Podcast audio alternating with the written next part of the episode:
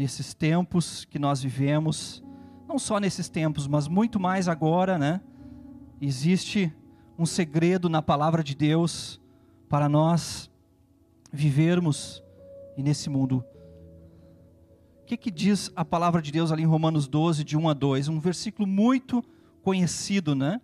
O apóstolo Paulo está dizendo assim: Rogo-vos, pois, irmãos, pela compaixão de Deus, que apresenteis os vossos corpos como um sacrifício vivo, santo e agradável a Deus, que é o vosso culto racional. Amém?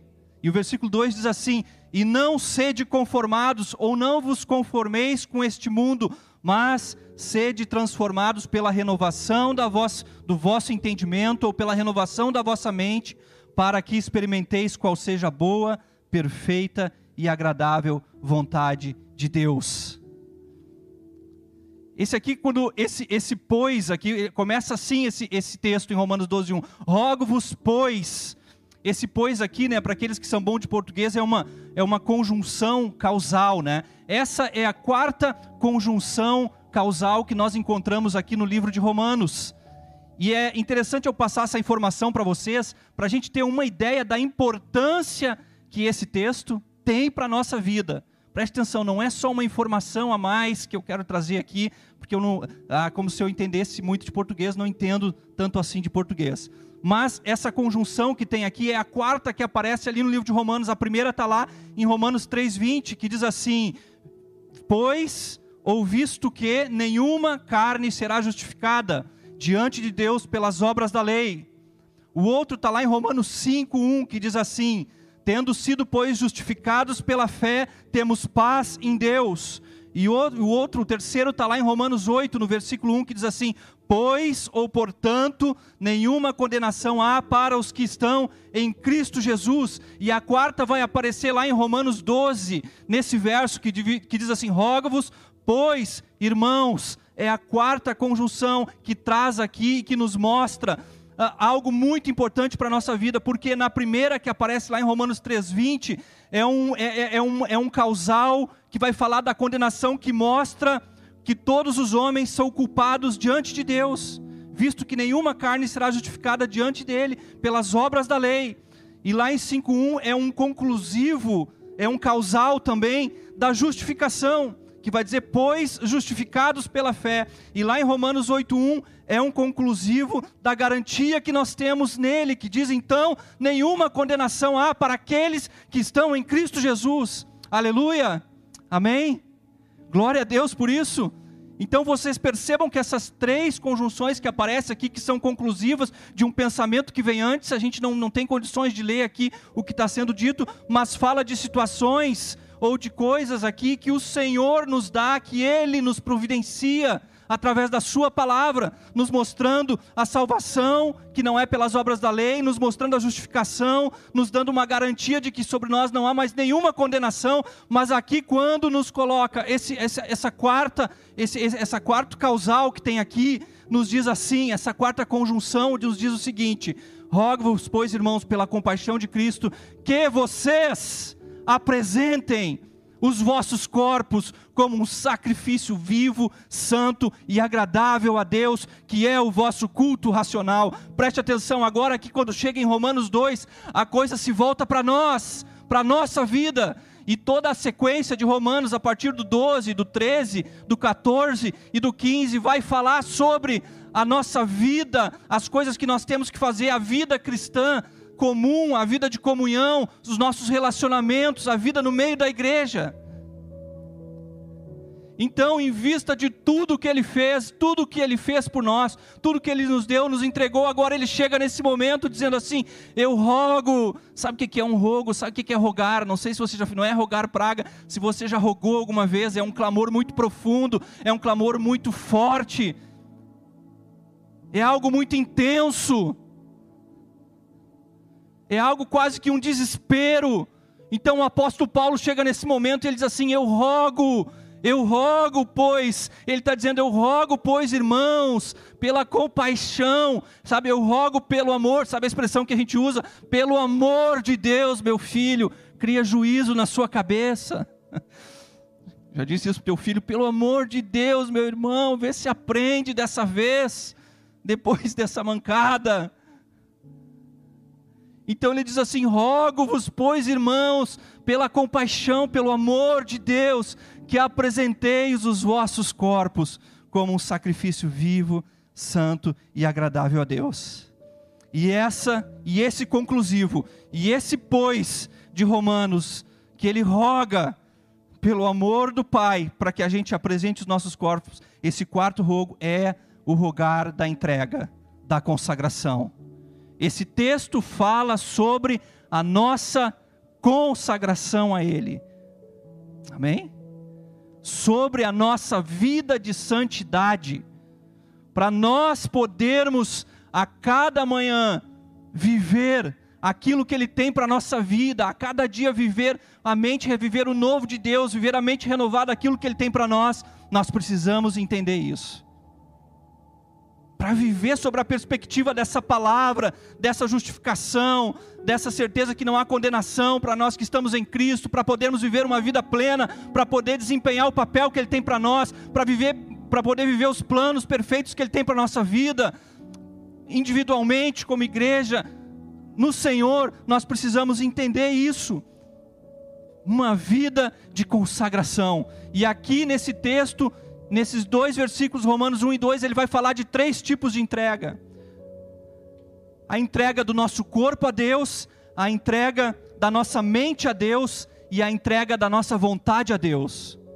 São três coisas que a gente percebe aqui em Romanos: entrega do nosso corpo, entrega da nossa mente e entrega da nossa vontade. Consagração é isto, é entregar-se a Deus dessa forma, de forma plena. Nada fica de fora na nossa vida. Corpo, mente e vontade, tudo precisa ser entregue a Ele. E essa, a, a, esse primeiro elemento de consagração que é entregar o corpo a Deus a palavra vai dizer lá em 1 Coríntios 6,19, não precisa abrir. O apóstolo Paulo também vai dizer que o nosso corpo é o templo do Espírito. Isso significa não usar mais o nosso corpo para prazeres ilícitos, não usar mais o nosso corpo para nossa própria vontade, por que, que o apóstolo Paulo fala isso? Ele está escrevendo ali para a igreja, para os romanos, aquela igreja que estava ali, as, as religiões pagãs daquele tempo, daquela época, eles não observavam isso, eles não observavam esse cuidado do corpo, então a, podia, a pessoa podia ter uma vida de prática religiosa aos seus deuses, mas a matéria, o corpo, ela podia ser tratada diferente. Isso podia ser entregue aos prazeres, isso podia ser entregue aos desejos, isso poderia ser usado de qualquer forma, mas o cristianismo vem trazendo uma outra abordagem, vem dizendo assim: você precisa entregar o seu corpo, você precisa também entregar-se. E esse entregar-se fala de uma entrega que precisa ser completa, que precisa ser total, como um sacrifício vivo. Então ela é completa, ela é total, nada fica de fora. Assim como a comparação aqui que se faz é que assim como Cristo, através do corpo, glorificou o Pai, assim também o nosso corpo deve ser instrumento de justiça. Está lá em Romanos 6,13. Eu sei que os tempos são maus e cada vez mais a gente tem problemas nessa área de pessoas que acham que podem uh, e, e, se vive uma. Eu nem gosto de chamar da tal uh, que o pessoal fala da graça barata, porque não merece receber esse nome de graça, mas é um, é um ensino equivocado, né? e que o, o, o, teu corpo pode servir para vários tipos de práticas, que não tem problema, tu pode continuar, inclusive, praticando qualquer coisa que tu, que tu puder, que tu esteja praticando, que na verdade Deus está ali, enxerga o teu coração e tu vem e fica do mesmo jeito que tu está. Se mudar, mudou, se não mudar, mudou, e assim seguimos a vida e está tudo bem. Eu te vejo na igreja, te cumprimento, vai cada um para o seu lado. Parece que a gente vive dias assim, mas a palavra de Deus não, a palavra de Deus fala e também, assim como Cristo em carne usou o seu corpo físico para glorificar o Pai, entregando-se na cruz, assim também nós devemos fazer do nosso corpo instrumentos de justiça. Aleluia! Para esse mundo, para esse tempo, esse sacrifício vivo, esse, esse é, é, uma, é, uma, é uma palavra que até. Uh, talvez para aquele tempo pudesse soar estranho, porque o sacrifício, para ser sacrifício oferecido primeiro, ele deveria ser morto. Ninguém, mesmo, mesmo no judaísmo, ninguém apresentava um sacrifício vivo. Ele levava o seu sacrifício, aquele sacrifício era imolado, era, era morto, era aberto, e depois aquele sacrifício, então, ele era apresentado depois de morto, mas a palavra de Deus aqui está falando para nós de um sacrifício vivo e diz: apresenteis, ou seja, é nossa incumbência ir e apresentar o nosso corpo como um sacrifício vivo. É nossa função, nós devemos ir, nós devemos ter essa iniciativa de fazer isso, de entregar a, nosso corpo, de entregar os nossos membros, nossos olhos, os nossos ouvidos, as, no, as nossas mãos. Isso fala da, do nosso, da nossa vida, isso é tudo que envolve a, o, o mundo à nossa volta, onde nós transitamos, aquilo que nós olhamos, aquilo que nós tocamos, é desse tipo de consagração.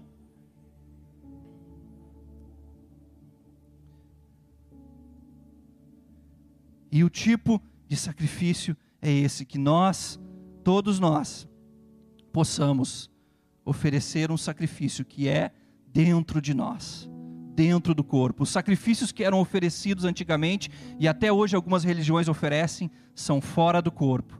Mas o que Cristo nos ensinou é que o sacrifício vivo é aquele que é oferecido dentro de mim, ou seja, de dentro para fora, aquilo que é ofertado, que é do meu interior, que é da minha vida, da minha verdade, do meu íntimo, que, que faz parte da minha vida, não é algo externo que nós possamos oferecer, é um sacrifício que ele não é de fora, mas ele é de dentro, e assim nós somos chamados dessa forma a participar do sacrifício de Cristo. É um ministério de sacrifício, isso aqui que está aqui em Romanos 12, 1. É um ministério de sacrifício que nós temos que participar, oferecer os nossos corpos como sacrifício vivo. Aleluia.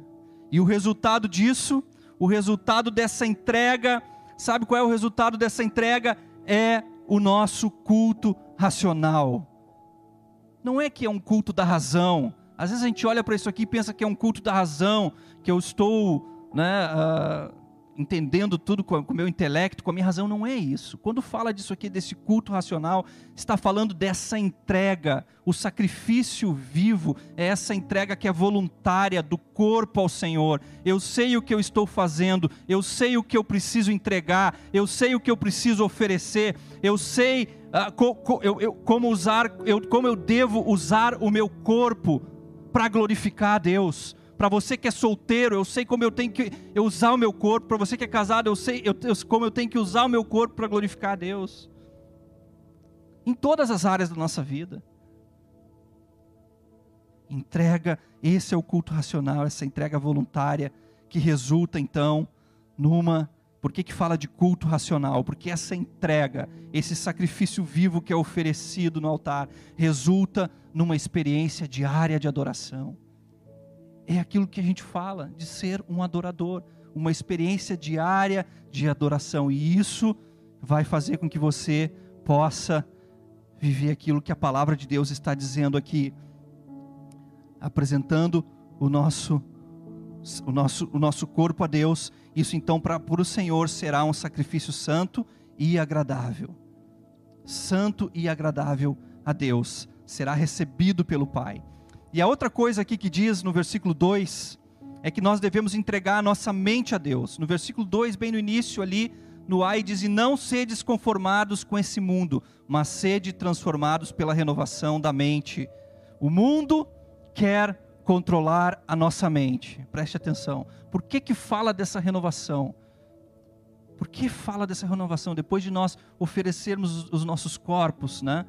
Porque a primeira coisa é isso, o primeiro elemento físico esse é o nosso corpo. Depois ele parte para a mente e diz assim: vocês não podem agora se conformar com esse mundo, porque o mundo quer controlar a nossa mente. Tudo que o mundo tenta fazer, dia após dia, desde que o mundo é mundo, desde que a igreja existe, é controlar a nossa mente. Mas Deus não quer controlar a sua mente, Deus quer transformar a sua mente. Por isso que fala de uma transformação de mente. Aleluia. Deus não quer controlar como se você fosse uma marionete. E nem existe isso. Às vezes a gente espera que Deus oriente a nossa vida dessa forma, te pegando, assim como se você fosse um boneco, te dizendo, vou para a esquerda, ele te pega daqui, te bota para lá, ah, quer ir para lá, ele te pega daqui, te bota para lá. Não! Ele traz o mundo que quer, o mundo que quer controlar, quer te dizer o que fazer, o que você tem que escolher. Isso está em todo lugar, está na mídia, está na televisão, e nós somos recheados, nós somos atacados visualmente, não só nós todos, para cada, cada faixa etária da vida, o mundo está sempre querendo controlar a sua mente, seja das crianças, através de coisas, de, de programas e de, e de, outros elementos, uh, uh, não só na mídia, mas também no dia a dia, nas escolas, em todo lugar, para adolescentes, para jovens, o mundo tensiona sempre a querer controlar a sua mente, mas Deus está dizendo assim: ó, eu quero transformar a sua mente. O que eu quero é transformar a sua mente, transformar essa mente de dentro para fora. Em Efésios 4:23 a palavra diz assim: "E vos renoveis pelo espírito da vossa mente". Em Colossenses 3:10 diz assim: "E vos revestistes do novo, que se renova para o conhecimento, segundo a imagem daquele que o criou. Então, o que a palavra de Deus, o que Deus quer transformar na nossa vida através da Sua palavra é uma renovação que se dá por uma transformação interior. Não é um controle automático, como se Deus tivesse um controle remoto na sua mão, não. O mundo é que quer fazer isso. E nós estamos entregando as nossas mentes para o controle do mundo. Homens, mulheres, famílias, jovens estão entregando a sua mente para serem controlados por tudo que o mundo oferece.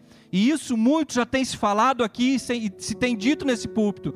Não é um, não é dois irmãos e pastores que vêm aqui e falam disso toda a programação televisiva, tudo que aparece hoje na mídia, tudo vem para controlar a sua mente. A essa hora nós estamos falando aqui, e o Franz deve saber disso, tem um grupo de pessoas reunido talvez num lugar lá na Califórnia, no Vale do Silício, sentado numa mesa, a essa hora não, porque lá já é muito tarde, né? Mas um monte de gente ganhando milhões de dinheiro para descobrir, para saber como controlar a sua mente.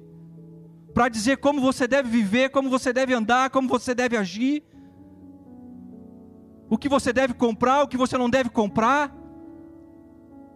O mundo trabalha para controlar a sua mente, mas aquele que entrega o seu corpo como um sacrifício vivo, ele busca também entregar a sua mente a Deus para que ela seja renovada através de uma transformação. E a palavra transformação aqui é uma palavra que significa metamorfose, você sabe o que é isso? É uma transformação completa da mente. Olha só, metamorfose é o que transforma a lagarta numa borboleta. Se a gente não soubesse disso e você visse aquele bichinho ali no casulo, né? A Kátia, a Kátia é bióloga, observa bastantes animais, eu acho, né?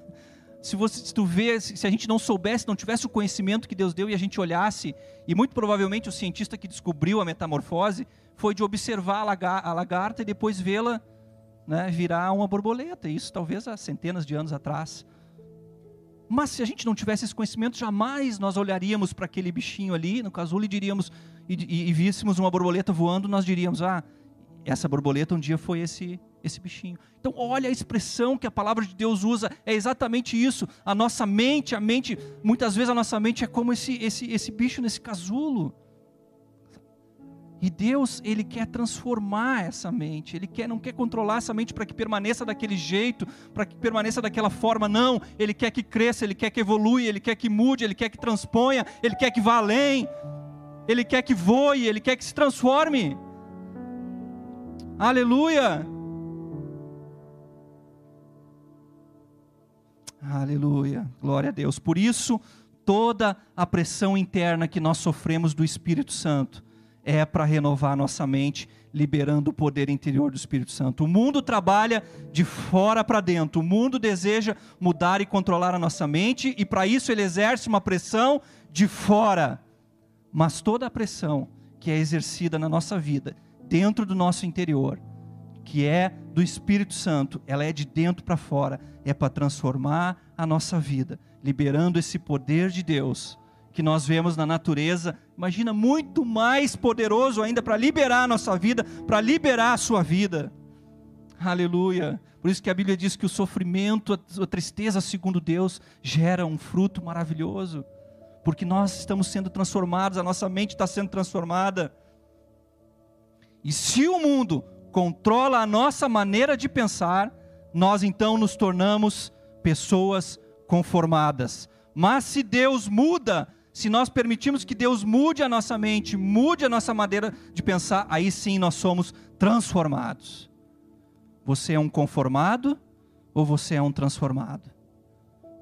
Ou você quer ser um conformado ou continuar sendo um conformado, ou você que está aí quer ser uma pessoa transformada pelo poder de Deus.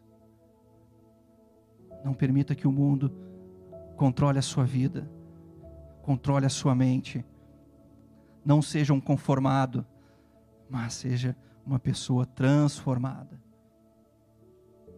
O mundo, as notícias, a televisão, as pragas, as doenças, as guerras, os, nada disso te abala, porque você está firme, tem a mente transformada em Deus, conhece a Sua palavra, discerne a Sua palavra, discerne os tempos e sabe que se as coisas estão acontecendo é porque Deus é soberano e está no controle de todas as coisas. E a outra coisa é entregar a nossa vontade a Deus. Mas como assim? Já não entreguei a minha mente, entreguei o meu corpo, entreguei a minha mente, e agora essa é a terceira entrega aqui que fala da nossa consagração. Estão acompanhando, né? Falei de, de três entregas para nossa consagração e santidade: entregar o nosso corpo como sacrifício vivo, entregar a nossa mente e agora entregar a nossa vontade. Amém? É um, é um pouco, mente e vontade, é um pouco diferente. A nossa volição, né? aquilo que diz respeito à nossa vontade. Né? Que mesmo com a mente transformada, ainda assim nós temos uma vontade. Como eu disse, não é um controle, não é o controle total, o controle da besta, né? do, do anticristo, não é isso.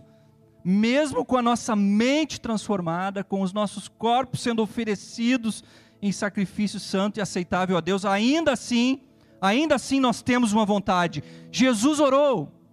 Que, que Jesus disse? Faça-se a tua vontade e não é minha. Será que Jesus não, não estava oferecendo o seu corpo em sacrifício vivo? Será que a mente de Jesus não era uma mente transformada pelo poder de Deus? Certamente que era. Muito mais ainda do que a nossa. E Jesus orou: faça-se a tua vontade e não a minha. Então Cristo tinha mente transformada, mas mesmo assim tinha uma vontade que precisava ser submetida ao Pai. Três níveis para a nossa vida, irmãos. Três níveis que nós precisamos alcançar. Ainda vivendo nesses dois níveis, nós ainda precisamos submeter a nossa vontade. A mente controla o corpo, mas a vontade controla a mente. Preste atenção como isso é importante. Você pode estar oferecendo o seu corpo como um sacrifício vivo a Deus, se dedicando, dedicando o seu corpo físico, estando aqui presente, se apresentando, fazendo as coisas, se separando, se santificando, não tocando o que é impuro, não olhando o que é profano. Você pode estar fazendo tudo isso, irmão. Você pode estar também buscando essa renovação da sua mente, essa transformação que vem de dentro para fora. Mas ainda assim, mas ainda assim nós precisamos disso. Sabe por quê? Porque a nossa mente é capaz de controlar o nosso corpo. E a nossa vontade vai controlar a nossa mente. E se a nossa própria vontade controlar a nossa mente, compromete todo o processo, porque também o nosso corpo será controlado pela nossa vontade.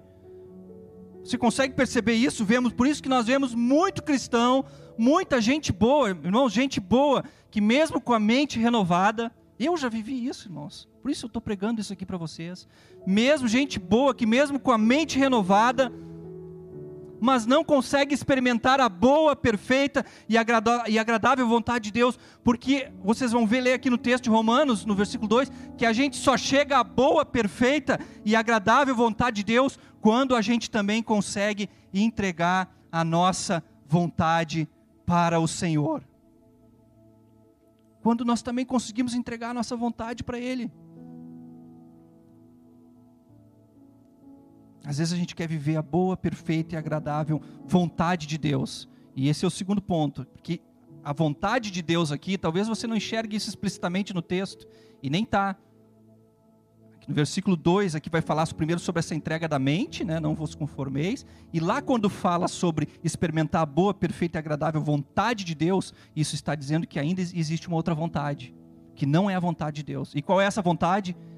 É a minha vontade e é a tua vontade. E que não é, na grande maioria das vezes, a vontade de Deus, porque a nossa carne é inclinada a errar. Então nós precisamos submeter Sim, é possível ter o corpo entregue em sacrifício. Sim, é possível ter a mente transformada. E mesmo assim fazermos a nossa própria vontade e comprometermos todo o processo. Sim, Jesus orou: se possível, passa de mim esse cálice. Havia uma vontade explícita no nosso Salvador. Havia uma vontade explícita de que aquele cálice fosse passado dele. Um homem perfeito, que ofereceu o seu corpo em sacrifício vivo, que ofereceu a sua mente ao Senhor consagrado e que mesmo assim precisou orar dizendo: se possível, passa de mim esse, esse cálice, porque a minha vontade não era passar por isso. Havia uma, uma vontade pessoal em Cristo, contrária àquela que era a boa, perfeita e agradável vontade de Deus. Isso não é pecado. Mas existia uma vontade porque ele era 100% Deus, mas também era 100% homem. Por isso que ele é capaz de interceder por nós, por isso que ele foi capaz de oferecer sacrifício em nosso lugar, porque tudo que nós sofremos ele também sofreu. Por isso há uma perfeita identificação em Cristo em tudo aquilo que nós sofremos. Por isso ele pôde se oferecer por nós na cruz. Aleluia. Então nós, preste atenção, se para Jesus, queridos, ele precisou submeter a sua vontade, não pense que você, por estar aqui dentro hoje, glória a Deus por isso, porque por você falar bem, por você pregar bem, por você tocar bem, você uh, não precise submeter, depois de observar esses outros pontos, ainda assim não precise submeter a sua vontade, porque esse é o nosso maior inimigo. Quando a gente chega nesse ponto de crescimento, de entender, eu tenho a mente transformada, eu discerno, eu sei, eu vejo, né? eu tenho a mente renovada na palavra. Olha, a tentação de nós querermos fazer a nossa própria vontade é muito grande. E nós comprometermos todo o processo. E quando a gente fala então de receber a boa, perfeita e agradável vontade de Deus, nós olhamos para esses para essas palavras, boa, perfeita e agradável. Nós achamos que é maravilhoso, né? É muito melhor. É claro que é maravilhoso e é muito melhor que a nossa, a nossa fazer a nossa vontade já seria bom. Mas para fazer a vontade de Deus, submeter a, submeter a nossa mente à vontade de Deus é muito melhor. Mas isso é muitas vezes é sofrimento é antagônico nessas palavras boa, perfeita e agradável. Que beleza. Então agora vou. É berço esplêndido, né? É rede, é sol, é praia, é mar. Quando Cristo orou e disse assim: Faça-se a tua vontade, não a minha. Se possível, passa esse cálice, mas faça a tua vontade e a minha. Ele ia experimentar o quê? A boa, perfeita e agradável vontade de Deus. E o que significou isso?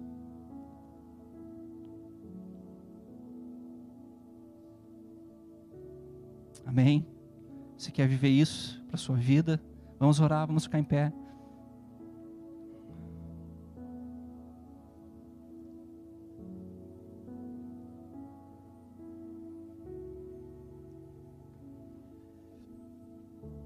Aleluia, Senhor.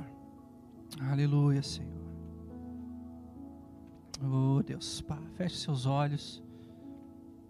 Baixe a sua cabeça, vamos ter um tempo de oração em casa também. Se você está tá assistindo essa reunião, participe conosco junto, também adorando, adorando ao Senhor nessa hora, colocando a sua vida, essa palavra, o Espírito Santo falou no teu coração, sabe? Ele nos pede essa entrega. O Senhor nos pede essa entrega. O apóstolo Paulo, ele, ele roga, ele suplica, por amor de Deus, que nós apresentemos os nossos corpos como um sacrifício vivo, santo e agradável a Deus, para que isso produza na nossa vida uma adoração diária, uma adoração contínua, esse culto racional que entende que precisa voluntariamente entregar-se. E aí nós não somos nós lutamos também para não nos conformarmos, porque nós não somos conformados com esse mundo, mas nós somos transformados pela renovação do nosso entendimento, porque o nosso entendimento, a nossa mente, nós entregamos ao Senhor, para que ela seja transformada. E aí, nossa, nossa vontade, nós precisamos submeter. Aleluia, Pai. Oh, Deus, se você quiser, eu não sei o que você está vivendo na sua vida nesse tempo, nesses dias mas eu sei que o desafio para nós que fica diante dessa palavra, diante de tudo que ele fez, que a gente lê aqui nessa epístola de Romanos, se você já leu, o que fica para nós, o que nos pede é isso, é isso, entregue, entregue o corpo, entregue a mente, entregue a vontade. Por isso, eu, eu, eu não sei que área você está sendo desafiado, mas se você quiser se colocar de joelho onde você está, a gente não pode chamar, fazer um apelo aqui para não aglomerar, mas aí no seu lugarzinho, se você quiser se colocar de joelho diante do Senhor nessa noite e pedir isso ao Pai, e rogar, assim como Paulo rogou aqui para nós, você pode dizer assim: Pai, eu quero rogar a Ti nessa hora, Senhor, o meu corpo está aqui, o meu corpo está aqui, eu quero me oferecer, quero fazer isso com entendimento, de forma voluntária. Oh Senhor, oh Deus, sim, Senhor. Aleluia. É, Deus. Oh, Deus, estamos aqui, Senhor. Aleluia. Faça a sua oração, Pai, enquanto cantamos esse louvor. Entregamos nossa vida, Senhor, nosso corpo, nossa mente. Aleluia.